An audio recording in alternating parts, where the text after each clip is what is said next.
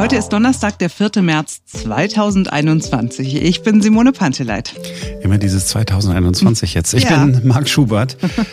Ja, es ist ein neuer Tag, an dem wir uns ansehen, was in Berlin beschlossen worden ist. Wie sehen Sie aus, die nächsten Schritte durch die Pandemie? Und wir lassen uns das einordnen von Klaus Stör. Er war Leiter des Influenza-Programms der Weltgesundheitsorganisation. Er hat ja hier im Podcast schon mal zu größerer Gelassenheit in Sachen Virusmutationen aufgerufen. Und wir hören gleich mal, wie gelassen er angesichts der Entscheidungen von Kanzlerin und Ministerpräsidenten ist. Und einmal kurz sind wir heute bei Instagram. Da ist ein kleiner Fehler passiert, der aber die Welt der Influencer trotzdem trotzdem in, ja, sagen wir mal, leichte Unruhe versetzt hat. Panik habe ich nicht gesagt. Jetzt beginnt ein neuer Tag. Bei allem, was unvollkommen ist, und da gibt es manches, hat Deutschland Stärke gezeigt in seiner Reaktion auf die zweite Welle der Pandemie. Und jetzt liegt die Aufgabe der Politik, und darüber haben wir heute so viele Stunden gesprochen, darin, die nächsten Schritte klug zu gehen. Es sollen Schritte der Öffnung sein und gleichzeitig Schritte die uns in der Pandemie nicht zurückwerfen dürfen. In Europa gibt es sehr viele Beispiele einer dramatischen dritten Welle.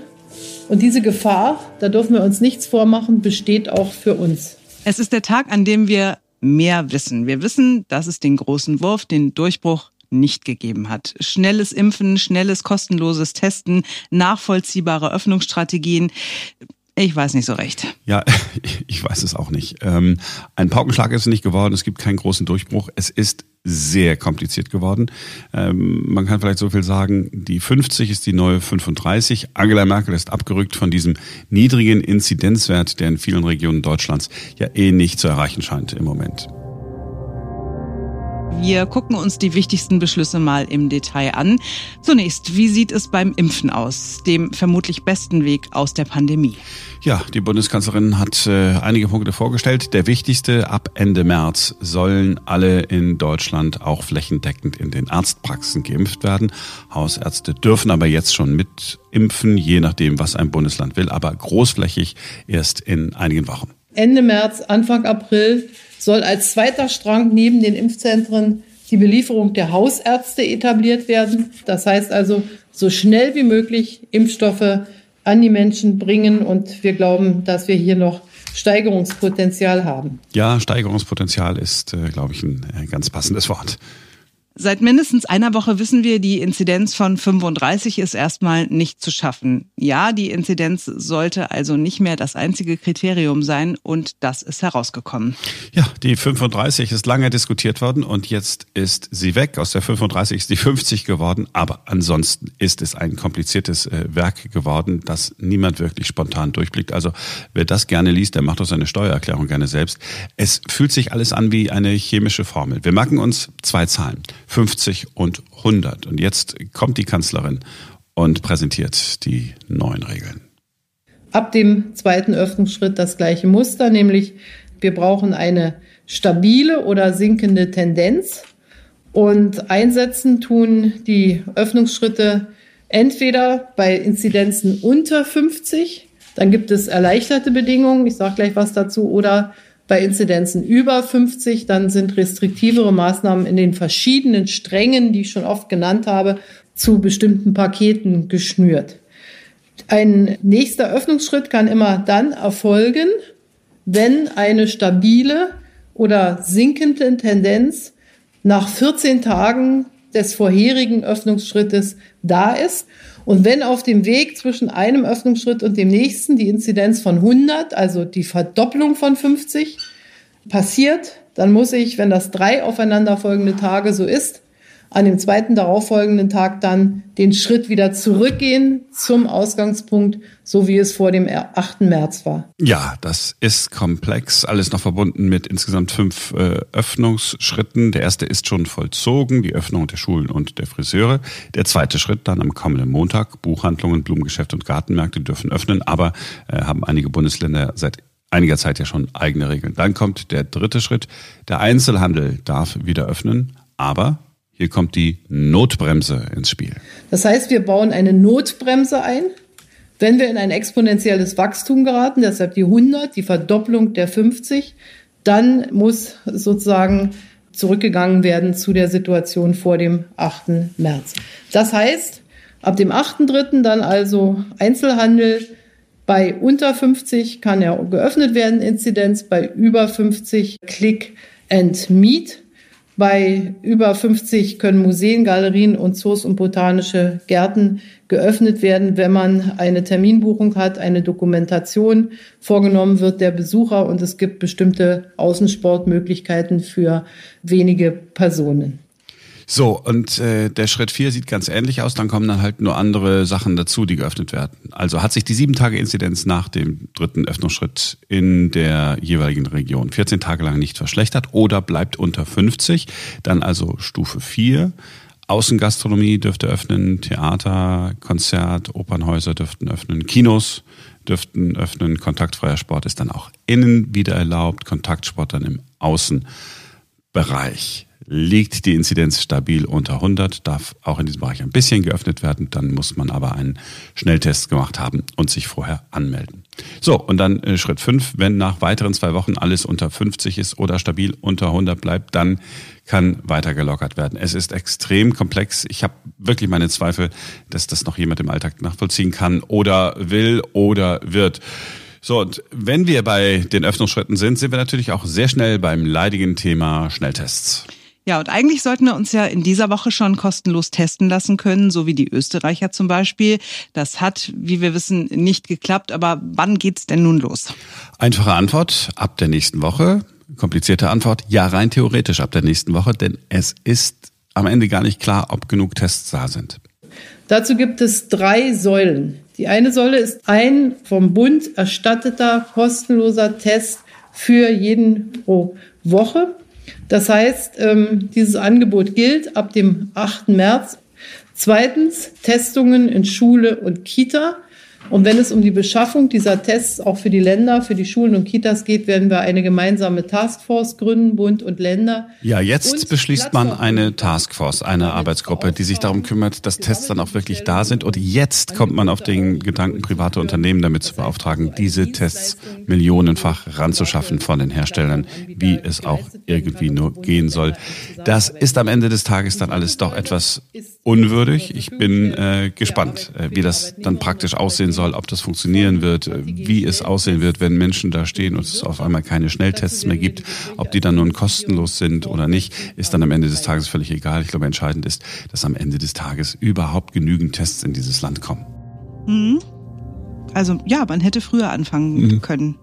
Also es war ja jetzt auch nicht so überraschend, dass man Tests irgendwann gut gebrauchen könnte. Und ganz ehrlich, das macht mich total sauer. Also ich verstehe, dass alles irgendwie kompliziert ist und dass man äh, das nicht so nach Karo einfach irgendwie machen kann, aber dass man Tests braucht und dass man die rechtzeitig bestellt, vor allen Dingen, wenn man eigentlich am 1. März damit anfangen wollte, das ist überhaupt nicht nachvollziehbar. Ja, es ist, es ist Staatsversagen so im klassischen Sinne, ne? wenn man sagt, okay, da kümmert sich der Staat da mal drum, da hat er sich einfach wirklich nicht gekümmert. Vor allen Dingen dann wer ist denn aber jetzt der Staat? Wer ist denn das? Ist das Spahn? Ist das Merkel? Sind es alle miteinander? Wer, wer hat denn da jetzt gerade versagt? Ja, alle sagen Spahn, dann sagt der nächste Merkel. Ich sage, es waren alle schön gemeinsam, denn die Bundesländer können mir ja nicht erzählen, dass die nicht gewusst haben, oh Mensch, wir bräuchten ein paar Tests. Die haben ja teilweise auch Tests angeschafft. Und dass sie ja. irgendwann mal gedacht haben, guck mal, in Österreich, Mensch, die, die planen jetzt da ähm, Schnelltests kostenlos zu machen. Wäre das ja nicht auch eine gute Idee für uns? Also die Überlegung gab es ja immer, aber dann hat man eben gesagt, okay, dann warten wir halt auf den Bund. Es ist die, die schön, das ist so Föderalismus. Ne? Man, am Ende des Tages sind alle irgendwie ein bisschen zuständig und das bedeutet, keiner ist zuständig. man kennt es auch so ein bisschen aus der eigenen Firma, ne? Oder keine Ahnung, aus, aus Freundeskreisen oder aus der Familie. Irgendeiner wird sich schon darum kümmern und dann macht es am Ende gar keiner. Aber es ist schon frustrierend und ähm, ja, irgendwie, ich, ich bleibe so ein bisschen ratlos zurück, tatsächlich. Ja, ich äh, glaube auch nicht, ich habe das ja nur jetzt auch schon ein paar Mal gesagt, dieses komplizierte Ding, das die da hingelegt haben, ne, mit diesen, äh, wenn 14 Tage lang die Inzidenz gleich bleibt oder nicht unter 50 oder über, nee, weißt du so, dann gilt das und jenes. Also ich, ich glaube schon, dass der Deutsche an sich es gut findet, wenn alles total ordentlich und präzise gemacht ist, aber äh, viele wollen sicherlich wahrscheinlich auch lieber mal eine einfache Antwort haben. Und das Ding, das ist irgendwie nicht so, das fühlt sich nicht an wie so eine Befreiung, oder? Wann kann ich jetzt noch mal ins Restaurant?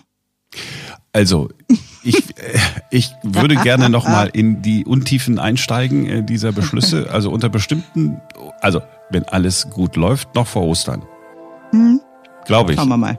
Ich muss auch nochmal nachgucken. So, jetzt wissen wir also, was beschlossen wurde. Jetzt holen wir uns Hilfe und lassen uns sagen, was wir daraus machen sollen.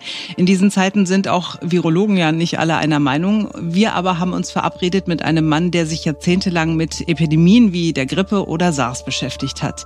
Der Epidemiologe und Virologe Klaus Stör. Ja, und er ist auch der Mann, der schon seit einiger Zeit sagt, eine Inzidenz von 35 ist sowieso nicht zu erreichen. Jetzt im Winter auf gar keinen Fall.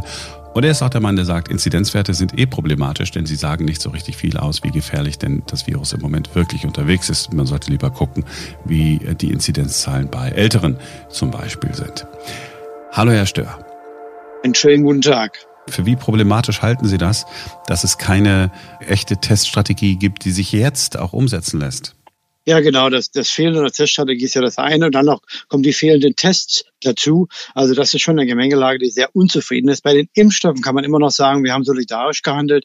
Wir wollten, dass alle auch Impfstoff haben und deswegen hat sich Deutschland hier auch mit gemeinsam in die Reihe gestellt. Bei den Tests ist es natürlich eine ganz andere Frage. Tests können helfen als flankierende Maßnahmen, die Öffnung, die in kleinen Schritten erfolgen soll, auch zu begleiten. Aber es ist eine flankierende Maßnahme. Die AHA-Regeln werden bleiben und nicht zu vergessen, bei einem negativen Test bleibt trotzdem der Verdacht, dass der Test falsch negativ sein könnte. Also hier muss man trotzdem weiter Vorsicht walten lassen. Ich glaube jedoch nicht, dass die, die Eigenverantwortung äh, nicht eintritt. Die Leute werden trotzdem, wenn sie wissen, ich habe einen negativen Test, vorsichtig sein. Und wenn sie einen positiven Test haben, werden sie sich auch melden. Dann werden sie halt den PCR-Test machen lassen, sich selbst isolieren. Ich glaube nicht, dass es viele geben wird, die dann so einen positiven Test nicht äh, ähm, berichten werden. Aber ist es nicht eigentlich ein komplettes Versagen, dass wir nicht in der Lage sind, äh, genügend Tests zu beschaffen?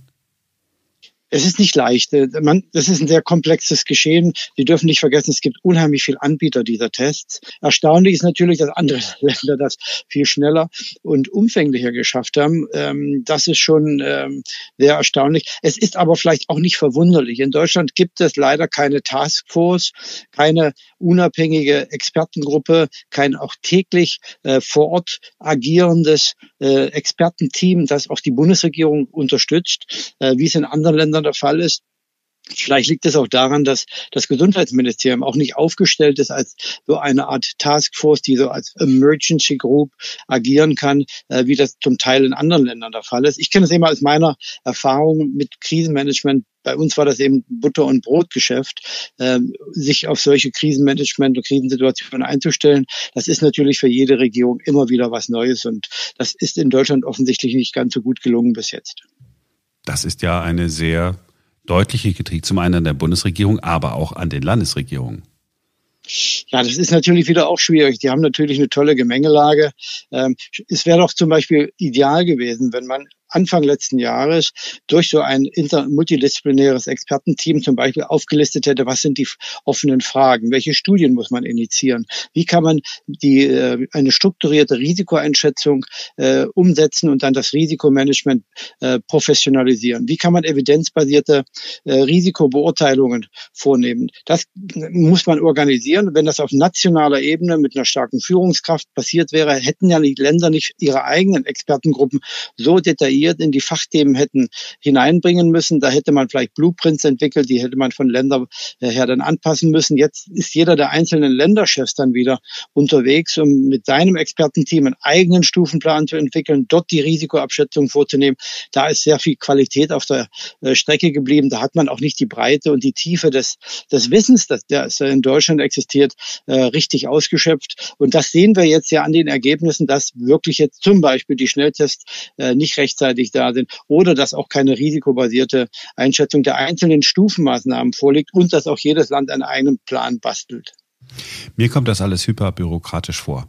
Ich ich, ich, sitze hier als ganz normaler Mensch, habe keinen blassen Schimmer von Epidemien und von Pandemien und frage mich allen Ernstes, wie kann es denn sein, dass zum Beispiel, der, nähern wir uns dem Thema Impfen, die Ständige Impfkommission sagt, na, über 65 AstraZeneca würden wir nicht verwenden. Vergangenen Freitag rudert man da zurück und sagt so inoffiziell, ja, hm, war wohl falsch, wir haben mittlerweile genügend Daten. Jetzt sind wir hier schon fast eine Woche später und es ist immer noch nichts passiert. Immer noch darf man offiziell niemanden über 65 mit AstraZeneca impfen. Das ist doch kompletter Wahnsinn.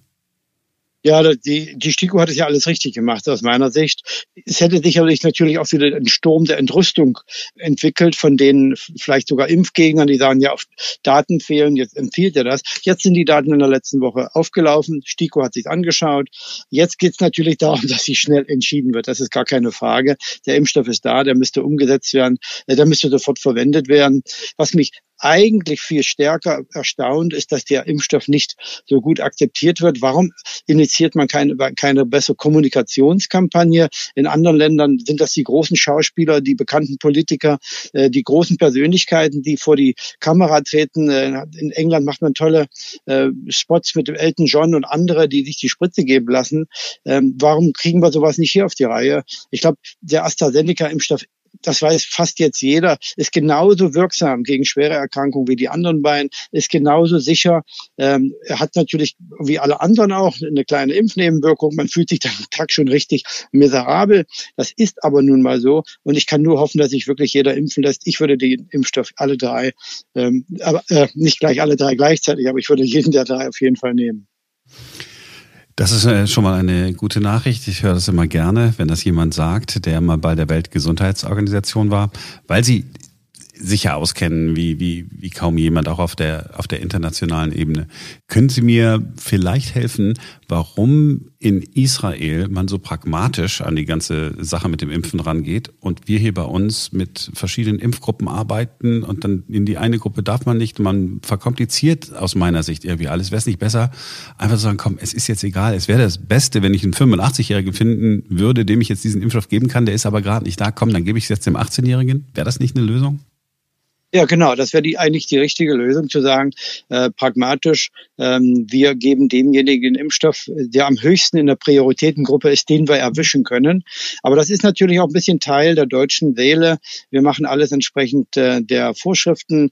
Äh, wir sind präzise, wir sind äh, exakt, wir folgen den Regeln. Das hat natürlich im Leben auch sehr große Vorteile, muss ich sagen. Ich habe über 30 Jahre nicht in Deutschland gewohnt und habe mir das manchmal auch zurückgewünscht.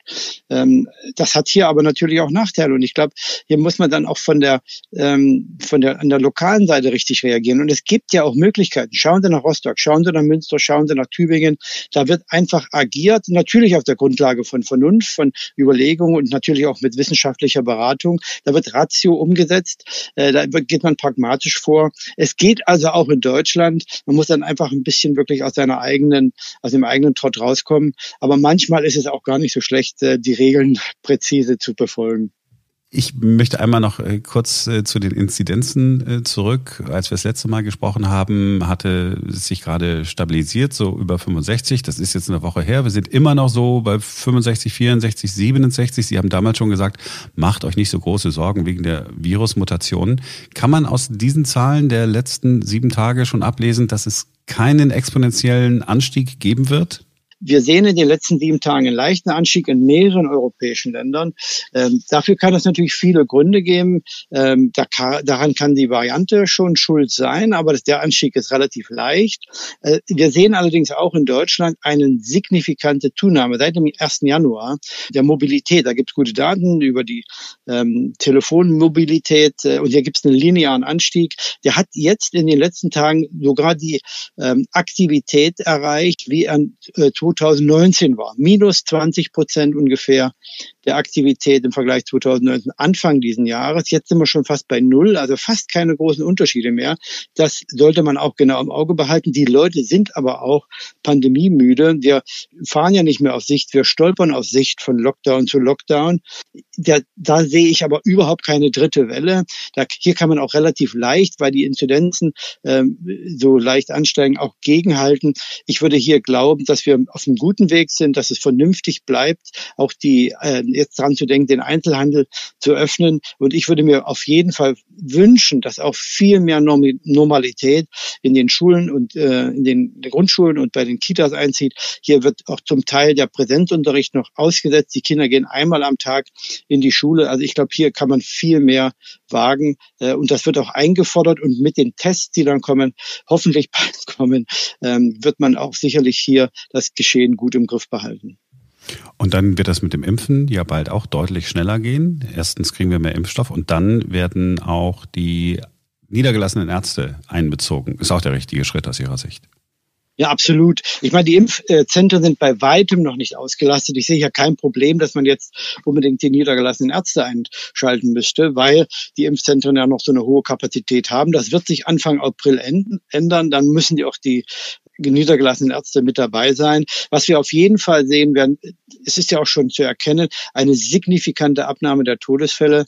Äh, die meisten in den alten Pflegeheimen, das sind ja fast 900.000 Menschen, sind jetzt geimpft. Die über 80-Jährigen werden auch zum Großteil geimpft. 11 Millionen Dosen sollen dann bis zum Ende äh, März, äh, Anfang April zur Verfügung stehen. 5,6 Millionen Menschen sind über 80. Wenn die alle abgeimpft werden könnten, ähm, dann würde das natürlich zu einer, einer signifikanten Abnahme der Todesfälle führen. Ich würde glauben, dass man das schon in den nächsten vier bis fünf Wochen spätestens deutlich sehen wird.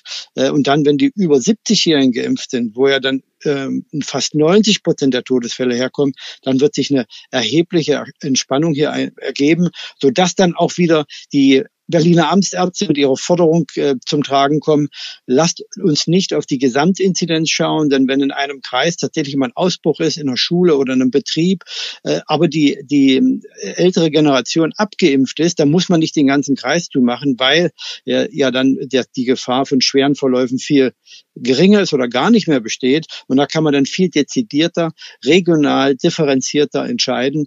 Äh, und deswegen wird die Impfung so einen großen Unterschied machen. Sie wissen, wie wir Journalisten sind. Ich habe mir jetzt gemerkt, ja, so vier, fünf Wochen. Also um Ostern rum könnte alles schon viel besser aussehen. So wird's kommen. Haben Sie vielen Dank für das Interview. Ich bedanke mich bei Ihnen. Es ist ein Mini-Fehler bei Instagram gewesen, aber er hat weltweit Influencer ein bisschen aufgeschreckt. Auf der Plattform haben sehr viele User unter den Bildern nicht mehr direkt sehen können, wie viele Likes ein Bild oder ein Reel, ein Video hat. Da stand dann einfach nur dem und dem gefällt das und dann weiteren Personen und manchmal auch noch tausenden weiteren Personen. Der kleine Fehler ist inzwischen behoben worden, das ist ja schon mal wichtig, ist gar kein Fehler gewesen. Seit Ende 2019 testet Instagram schon, wie es sich auf den Nutzer auswirkt, wenn sie keine konkreten Like-Zahlen sehen, sondern nur so eine grobe Angabe. Dass der Test läuft, ist über die Corona-Pandemie ein bisschen in Vergessenheit geraten, liegt auch daran, dass nur bei einigen Usern getestet wird. Bei unserem Technik-Nerd in der Redaktion, bei Ferenc Reinke zum Beispiel. Ich hatte tatsächlich davon gelesen, dass die einen Test starten. Dann ist das irgendwann bei mir so umgestellt worden und dann du hast ja auch gesagt, über die Pandemie hat man es so vergessen, habe ich mich gar nicht mehr damit beschäftigt und bin tatsächlich davon ausgegangen, dass das bei allen Instagram-Usern inzwischen so ist. Okay, nee, also bei mir, ich habe es gerade mal geguckt, gefällt achtmal. Also das ist das, wovon wir reden, ne? XY hier gefällt nicht, ich, nicht bei mir. Warum lacht ihr so? Wegen, Wegen der achten Mal. Da kommen wir gleich noch zu. Du bist ein, du könntest ein Mikro-Influencer sein vielleicht. Nee, ich, nein, ich bin jetzt hier, das ist Werdinski. Ich bin ja gar nicht bei mir. Gefällt achtmal der Post. Ich weiß aber nicht, Mannheimer Love. Naja gut, dass das nur acht gefällt, dass überhaupt einem gefällt, ja. So, mir ist gar nicht aufgefallen, dass da, dass da die Like-Angaben drunter stehen, ehrlich gesagt.